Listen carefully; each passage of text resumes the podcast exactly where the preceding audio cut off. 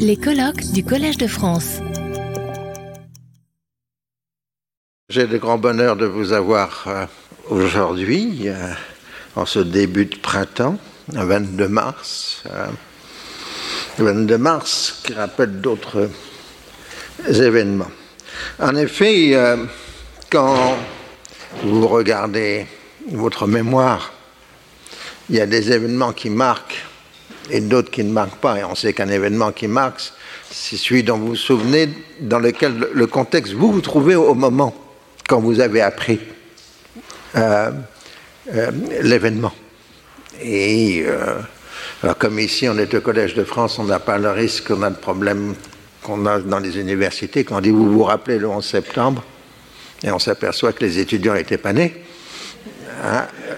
Donc euh, là, c'est un peu limité euh, euh, comme danger. Donc, si je prends personnellement mon cas, 11 septembre 2001, j'étais à Beyrouth, je venais prendre mes fonctions de directeur du centre d'études et de recherche sur le Moyen-Orient contemporain, et un de mes chercheurs me dit, viens voir à la télévision, il se passe quelque chose.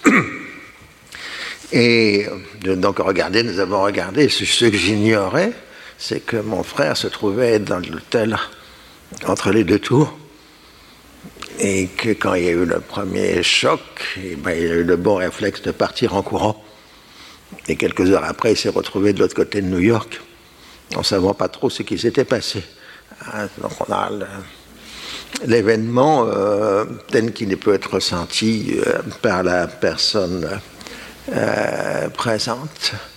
Euh, 20 mars 2003, moi j'étais venu au collège euh, parce que je préparais mon arrivée dans cette auguste maison, le 22 mars, enfin le 20 mars 2020 2003, c'était la leçon inaugurale de notre spécialiste de droit qui est récemment disparu, Myriam Marty.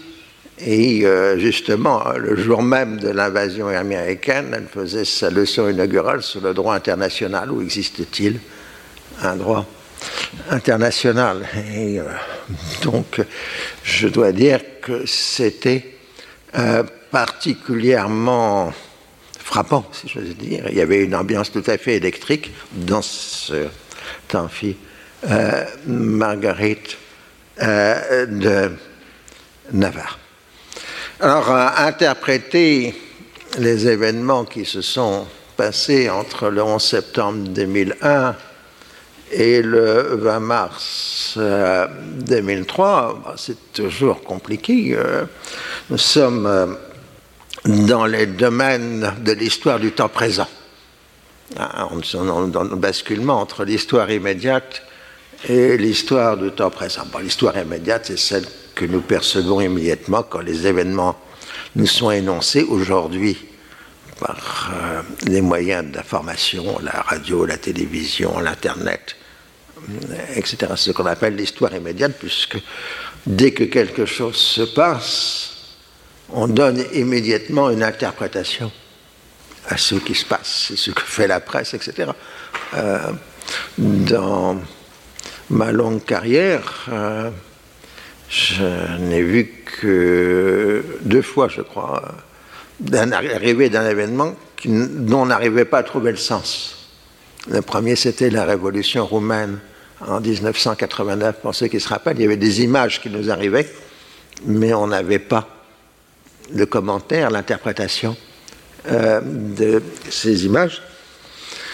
Et le second, c'est évidemment euh, le 11 septembre euh, 2001. Les images nous arrivaient, mais nous n'avions pas d'interprétation immédiate à euh, donner à ces images. Et euh, très rapidement, évidemment, on trouve une interprétation qui ensuite se trouve soit consolidée, soit invalidée. C'est le travail de la recherche avec ces couches successives euh, d'interprétation. C'est-à-dire, si vous voulez, euh, bon, un événement s'est produit, euh, assez rapidement après la, première synthèse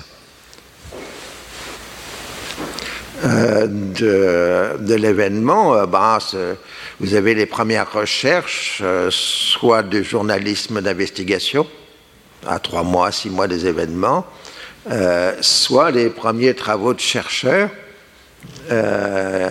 qui travaillent directement sur l'événement, et puis ensuite progressivement, la recherche devient de plus en plus historienne ou historique, avec euh, les travaux d'historiens professionnels.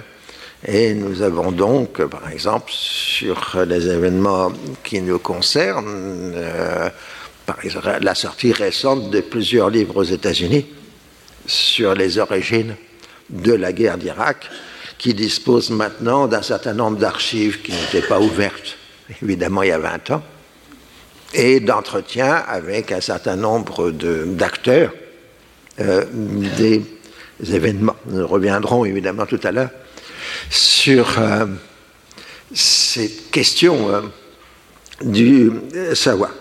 Alors, l'affaire nous concerne tous puisque il y a eu tout un débat d'épistémologie par les acteurs eux-mêmes. C'est rare que les acteurs réfléchissent en termes de savoir, et c'est une phrase tout à fait célèbre de ce que j'appellerais, avec un peu de moquerie, le grand épistémologue Donald Rumsfeld, donc, euh, le ministre de la Défense euh, américain, le 12 février 2002, c'est resté tout à fait euh, célèbre. Je trouve toujours intéressant les rapports qui concluent que quelque chose n'est pas arrivé parce que, comme chacun sait, il y a le connu, connu, c'est-à-dire les choses que nous savons que nous savons. Nous savons aussi qu'il y a l'inconnu, connu, c'est-à-dire les choses que nous savons que nous ne savons pas.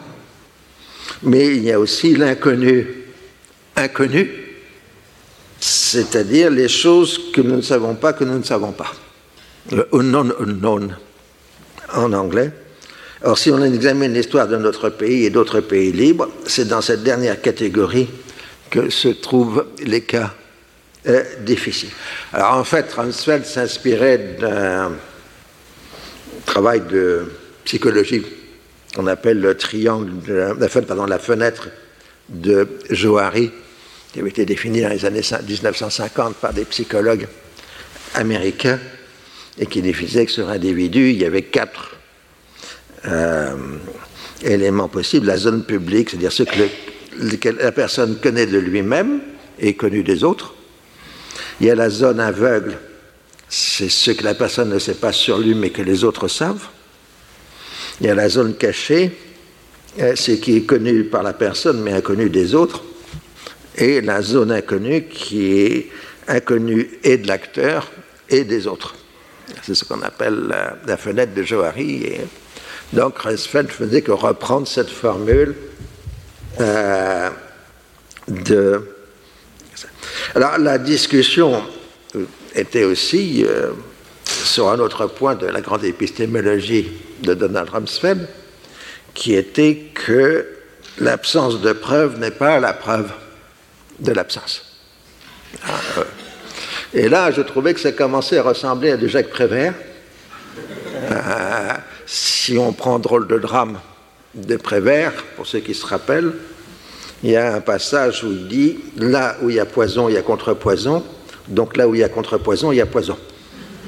Ah, euh, et c'est un peu ce type euh, de raisonnement à la Prévert, de drôle de drame, qui a inspiré la politique américaine 2002. Euh, en tout cas, on est justement dans les problèmes du susceptible, du probable et du possible de la part euh, des acteurs. Alors, en histoire, il n'y a pas d'inconnu inconnu, ben, ben, sinon on saurait. Je veux dire, euh, pour l'histoire contemporaine, euh, évidemment, puisque de toute façon, nous sommes surtout submergés par le connu. Et euh, je dis ce qu'en fait, ce que font les historiens, mais ils ne sont qu'un élément d'un ensemble plus vaste, ils essayent de mettre en sens ce qui vient euh, de se euh, passer. Et donc, les historiens font utilisent évidemment tout un ensemble de procédures, d'objets, de réflexions, euh, tout en sachant très bien qu'il y a peut-être des événements qui sont peut-être inconnus au sens qu'ils n'ont pas d'influence immédiate. Mais par contre, un événement euh, peut devenir très connu si, au bout d'un certain nombre de siècles, il influence de plus en plus l'histoire de l'humanité. Je rappelle l'exemple bien connu qu'à Rome en l'an 30, L'actualité politique, c'était la lutte entre euh, l'empereur Tibère et le préfet du, prétoire, ces gens. Euh, que quelque part, euh, dans le fond d'une province perdue, un procureur ait fait exécuter un fauteur de troubles sur une croix, bah, c'est une banalité que personne n'a notée. Aujourd'hui, tout le monde a oublié Tibère et ses gens alors que la mort du Christ est évidemment un élément essentiel dans les référentiels temporels. C'est ça qui est inconnu en histoire, c'est euh, les événements qui n'ont pas d'impact immédiat, mais des impacts à euh, très long terme. Donc euh, revenons à nos affaires habituelles. la séquence 2001-2003 est une séquence qui s'inscrit dans d'abord une longue durée historique pour ceux qui se rappellent le début de mon cours sur les crises d'Orient, il y a déjà quelques années. Euh, on dirait que ça a commencé vers 1770, quand une flotte russe est entrée en Méditerranée orientale et a détruit la flotte ottomane à la bataille de Chesmé. Euh, et puis ensuite, il y a l'expédition d'Égypte, etc. Alors rappelons euh, ce qui est la base de tout, c'est que toute la politique de la Méditerranée à l'Indus, elle se pense sur un jeu permanent d'ingérence et d'implication. Euh, les acteurs politiques ont intégré cela. Si vous êtes en position faible par rapport à votre compétiteur, euh, bah, vous faites euh, intervenir un acteur extérieur, donc vous l'impliquez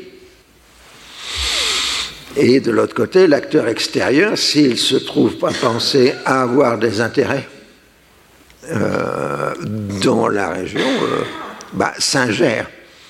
Et donc, euh, depuis la fin du XVIIIe siècle jusqu'à nos jours, ce jeu d'ingérence et d'implication est vraiment la règle permanente. ça, c'est un élément essentiel parce qu'en Orient, enfin Moyen-Orient, au Proche-Orient, euh, un conflit peut toujours en cacher un autre. Ça, c'est euh, un point essentiel. Ou plutôt, les conflits s'imbriquent les uns euh, dans les autres. Quand l'Irak, dans les années 1980, enfin les responsables irakiens ont le sentiment qu'ils sont en train de perdre la guerre euh, avec l'Iran, moi j'appelle la première guerre du Golfe, euh, bah, ils essayent d'impliquer et réussissent à impliquer les Occidentaux de leur côté, soit en faisant des discours. Euh, Monsieur Mitterrand est parfaitement persuadé qu'en envoyant des, avions, des super-étendards en, français en Irak, il défend la laïcité contre la montée de l'islamisme. Et finalement, c'est l'arrivée d'une flotte de guerre occidentale euh, dans le Golfe qui ponctue les derniers épisodes de cette première guerre du Golfe. Mais les mêmes responsables irakiens, deux ans après, euh, organisent euh, l'invasion du Koweït, et cette fois-ci, c'est l'Arabie saoudite qui manipule les Américains pour les faire intervenir.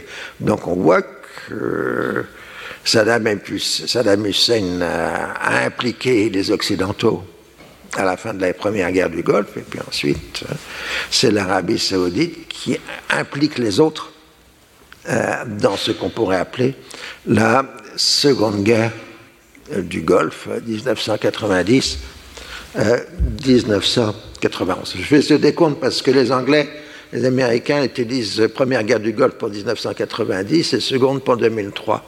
Alors que moi, je pense qu'il faut mettre dans l'autre ordre et mettre la guerre irak-Iran comme étant la première euh, guerre euh, du Golfe. Alors, euh, on est là dans les étapes successives par jeu d'implication et d'ingérence qui vont amener à la fin du XXe siècle à la constitution d'une hégémonie américaine sur la région. Euh, alors, quels sont les trois intérêts américains fondamentaux euh, qui justifient euh, l'action américaine? Justifient au sens technique du terme, c'est-à-dire pas qu'ils ont raison.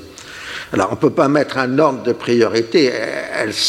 comme je dis toujours, ça fait s'imbriquent euh, les unes euh, dans les autres. Euh, donc vous avez la protection d'Israël, le libre accès au pétrole et au marché de la région, c'est-à-dire avant tout les pays du Golfe, d'où le fait que pendant des décennies, les Américains font une drôle de gymnastique entre Jérusalem et Riyad euh, pour essayer de concilier des intérêts qui semblent contradictoires et qui peuvent être contradictoires à un moment ou à un autre, comme par exemple en 1973, quand le roi Faisal impose l'embargo du pétrole à destination euh, des États-Unis. Et puis euh, le troisième, c'est l'imbrication euh, enfin, donc, euh, l'imbrication des conflits de la région dans la guerre froide. À partir du milieu des années 50, le conflit qu'on appelle à l'époque israélo-arabe est complètement imbriqué dans la guerre froide. Et dans cette mesure-là qu'elle est imbriquée dans la guerre froide, euh, on ne sait plus si on est euh, sur un jeu local ou si on est sur euh, un jeu international. En plus, par exemple, qu'un Henry Kissinger développe la théorie du lien, le linkage, qui relie les affaires du Moyen-Orient à l'ensemble des oppositions entre Américains et soviétique. Et nous avons des interventions militaires. On oublie toujours qu'entre 1970 et 1972, il y a eu plus de 20 000 soldats soviétiques en Égypte en position de combat et qui se sont battus en 70. Euh, donc, euh, c'était quand même une intervention soviétique lourde, euh, sans parler de ce qui était en Syrie. Donc on a ces trois éléments qui sont ceux qui construisent euh, la politique américaine, plus évidemment la géographie, parce qu'il ne faut jamais oublier la géographie. Euh, la Méditerranée, c'est l'accès à l'Europe.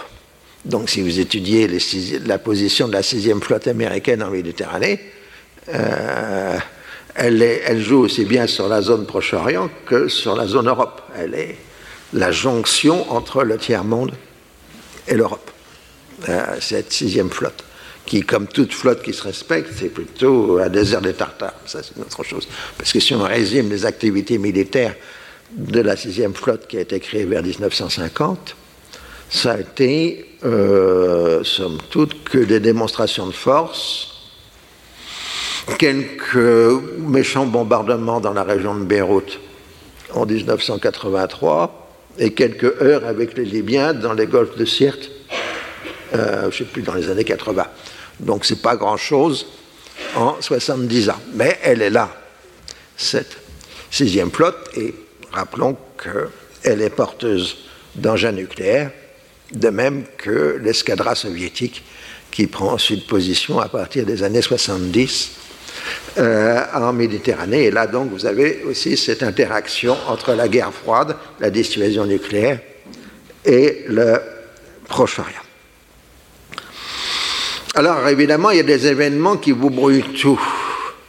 euh, rétrospectivement, on se dit, mais bon Dieu, mais bien sûr, c'était 1979 qui comptait, la révolution islamique euh, en Iran, euh, bah oui, là, il y a des choses qui se passent, mais on était tellement obsédé par la guerre froide qu'on n'avait pas les instruments de, compréhension de ce qui se passait en 1979, je parle pour les géopoliticiens, parce qu'on n'arrivait pas à mettre les islamistes dans la case Occident ou dans la case euh, bloc soviétique.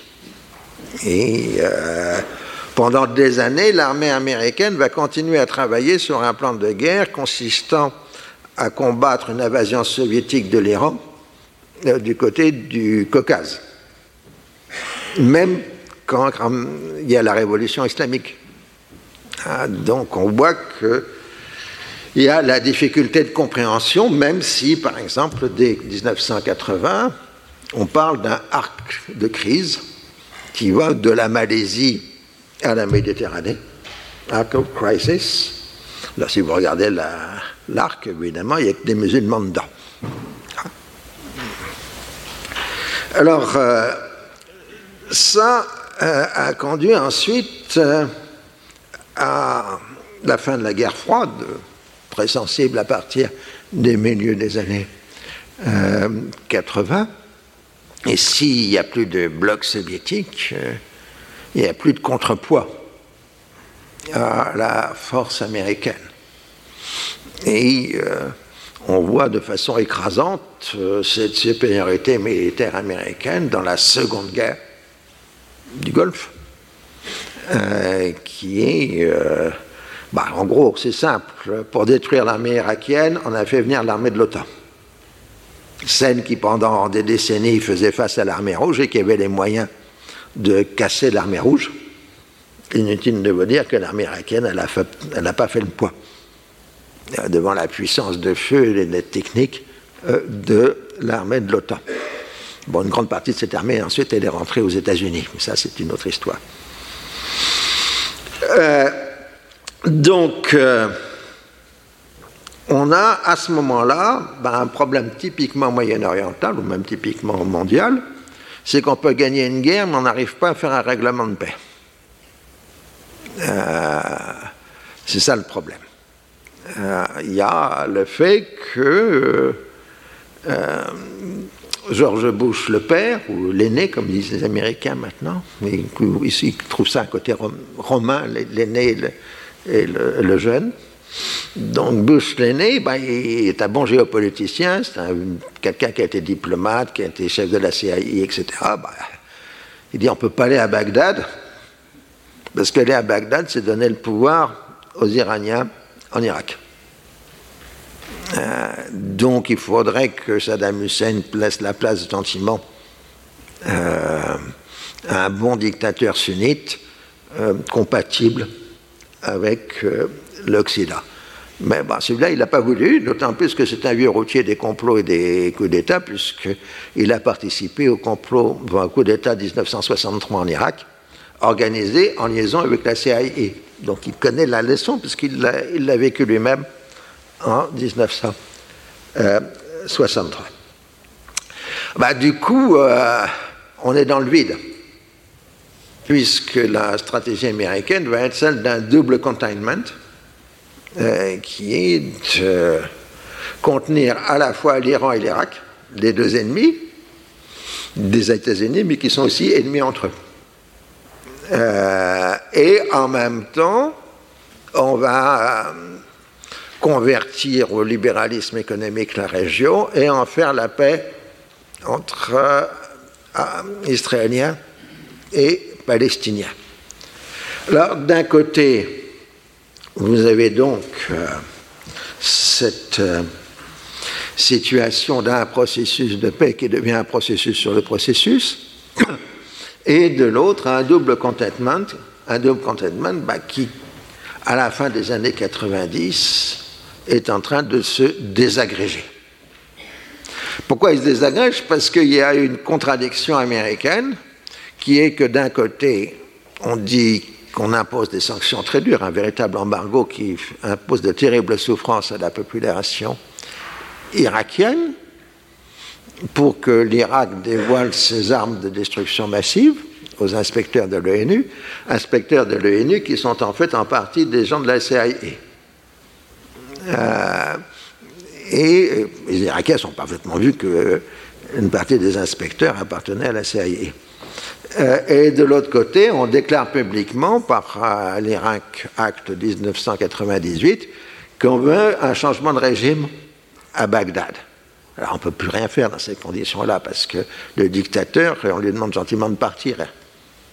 Et euh, il n'a à la limite aucun intérêt à céder aux Américains, puisque s'il aurait pu faire un marché en disant, ben voilà, je vous accorde tout ce que vous voulez, vous me maintenez au pouvoir. Mais ça, les Américains n'en veulent pas. Et euh, donc,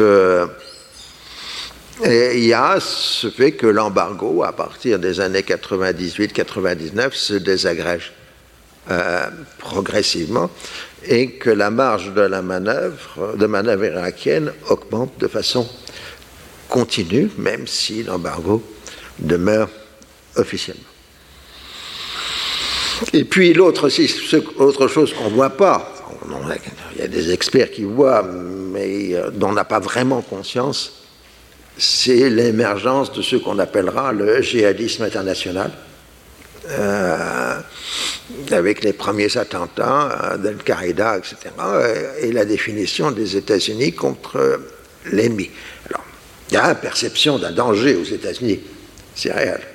Mais ce n'est pas une préoccupation majeure de l'administration Clinton euh, finissante et ce n'est pas une interrogation majeure de la nouvelle administration Bush, de Bush le jeune, quand il accède au pouvoir euh, en janvier 2001. Euh, Alors certes, il y a des gens qui sont très interventionnistes, on va revenir, les néoconservateurs, euh, mais euh, l'agenda politique de la nouvelle administration américaine est vraiment concentré sur euh, la politique intérieure américaine. Et le 11 septembre devient à ce moment-là bah, d'abord, c'est un terrible acte de guerre. Hein. Plus de 2000 Américains tués, c'est l'équivalent de Pearl Harbor. Euh, c'est un traumatisme profond parce que ça frappait directement le sol des États-Unis, encore pire qu'Hawaï, même si Hawaï est un État américain. Là, c'est New York. Euh, euh, quand même. Et on a donc un désir de revanche et une peur d'une offensive d'une seconde, seconde attaque. D'autant plus que dans les semaines qui suivent le 11 septembre, euh, il y a des attentats à l'anthrax euh, aux États-Unis qui entretiennent la perte. on en découvrira plus tard que ça n'a rien à voir avec le Moyen-Orient, la perte de l'anthrax, mais euh, pour les responsables américains, le danger est là. Alors, c'est là où les derniers ouvrages consacrés euh, à la mécanisme de décision américaine ont apporté quelques éclairages par rapport au récit qui a été construit assez rapidement euh, par rapport aux événements. Euh, D'abord une chose, c'est vrai qu'on a parlé d'attaquer l'Irak assez tôt, mais la décision définitive pour lancer l'offensive de l'Irak contre l'Irak, c'est janvier 2003. Euh, avant janvier 2003, l'administration prépare la guerre, mais la décision n'est pas faite de l'affaire. Et c'est ça où ceux qui prennent la défense de George Bush euh, aujourd'hui disent euh, attention, la guerre n'était pas inévitable, elle n'a été décidée que deux mois avant le début des opérations.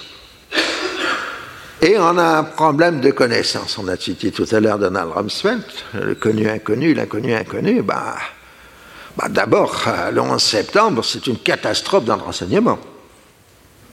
Ils n'ont pas vu venir.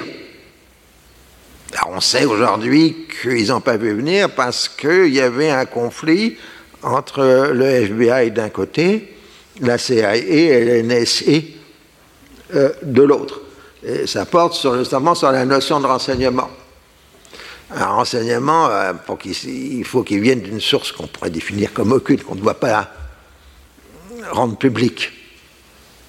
Or, euh, si vous donnez les renseignements FBI, ça se termine par une procédure judiciaire dans laquelle euh, les éléments du renseignement sont rendus publics. Et ça, c'est le problème permanent du renseignement euh, depuis l'origine. On ne peut pas l'utiliser dans une procédure judiciaire, à moins, sinon on brûle la source. Et, et de ce fait, la CIA et le NSI ont fait de la rétention d'informations par rapport au FBI, qui avait senti qu'il y avait quelque chose qui se préparait, et qu'une fois que le 11 septembre passé, bah, on s'est rendu compte que si on avait réuni tous les éléments que les trois agences avaient, on aurait pu intercepter les, les gens du 11 septembre, parce qu'ils étaient tous repérés. Mais on n'avait pas la diffusion des informations entre les, entre les trois agences euh, américaines.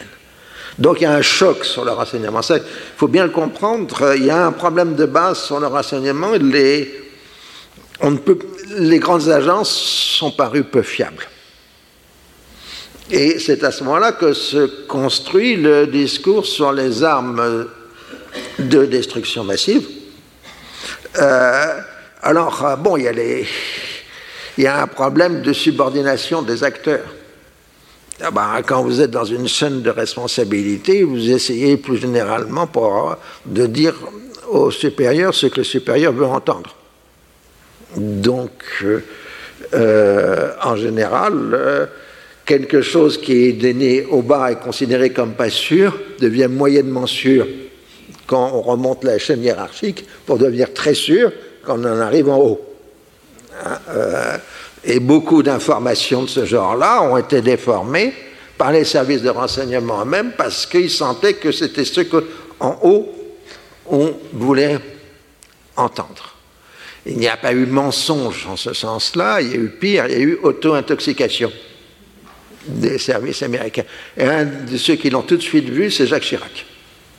Qui a dit les services américains sont en train de s'auto-intoxiquer. Euh, il l'a dit aux Américains, mais bon, ou à Blix, mais euh, les, les gens ont été persuadés jusqu'au bout qu'il y avait bien des armes de destruction massive. Seconde chose, on a un président qui est un très bon manœuvrier politique, mais qui une, disons qu'en politique étrangère, il est à peu près totalement ignorant. Il confond un pays et un autre. Euh, un certain nombre de gaffes qu'il avait faites sont restées célèbres.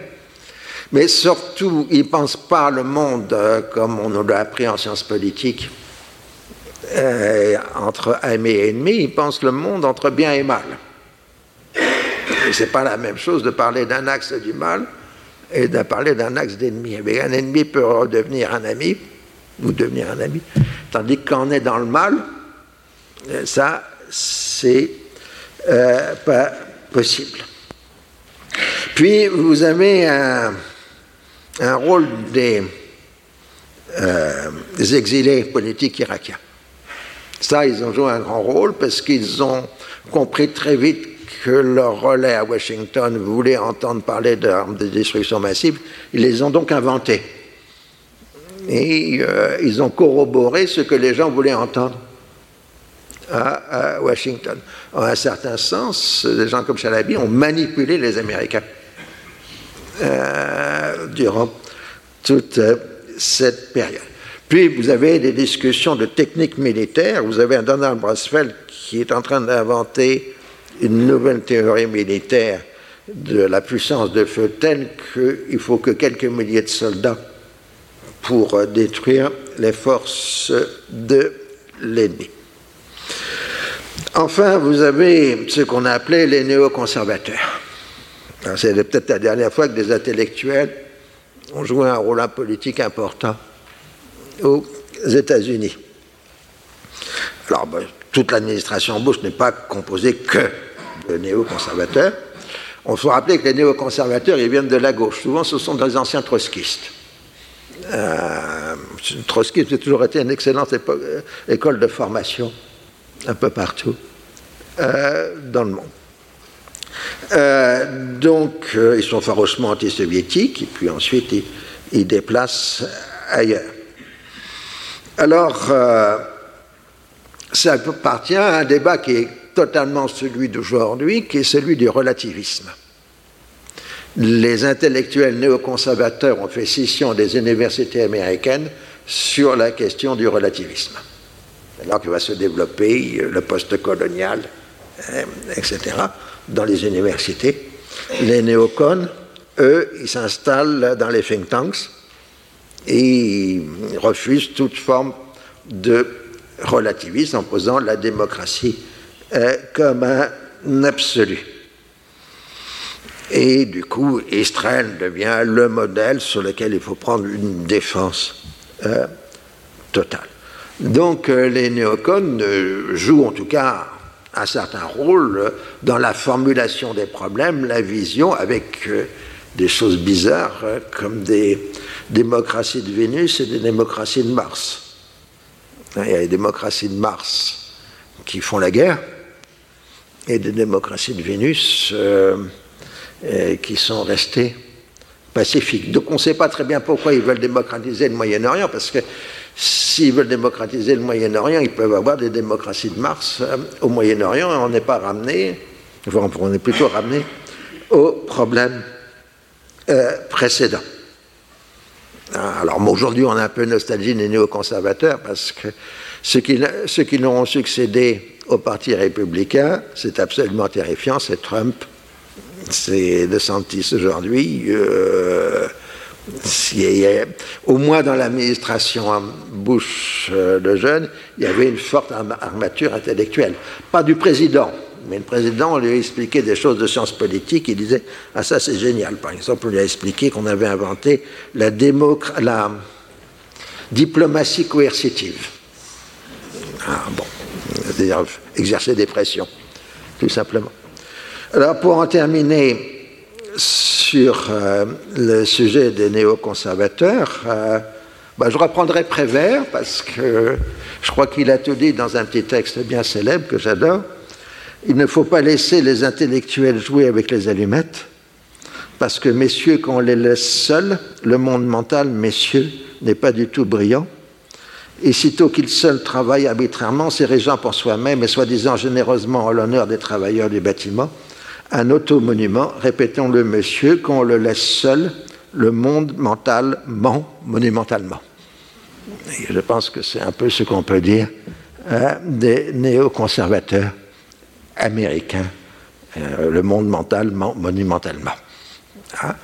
Alors euh, voilà le cadre euh, pour ce que je voulais faire ce matin, parce que je voulais traiter dans ma présentation de ce qui ne sera pas vraiment traité par les autres intervenants, sauf peut-être par nos amis diplomates en fin de journée, parce que nous allons regarder des connus inconnus ou des inconnus connus euh, c'est-à-dire donc les questions du djihadisme, de l'islamisme.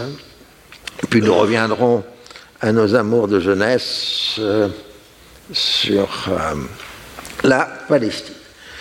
En tout cas, ce qui est certain, c'est que tout de suite s'est mis en place un récit et que ce récit demande d'être retravaillé un peu, c'est un peu le but d'aujourd'hui, et nous rappelons aussi que les récits sont aussi des images, des symboles, des icônes, et que là, nous avons les deux grandes images de cette période. Bon, la première, évidemment, a été spontanée, je dirais, elle n'a pas été inventée, tandis que la seconde avait été travaillée par des services de communication.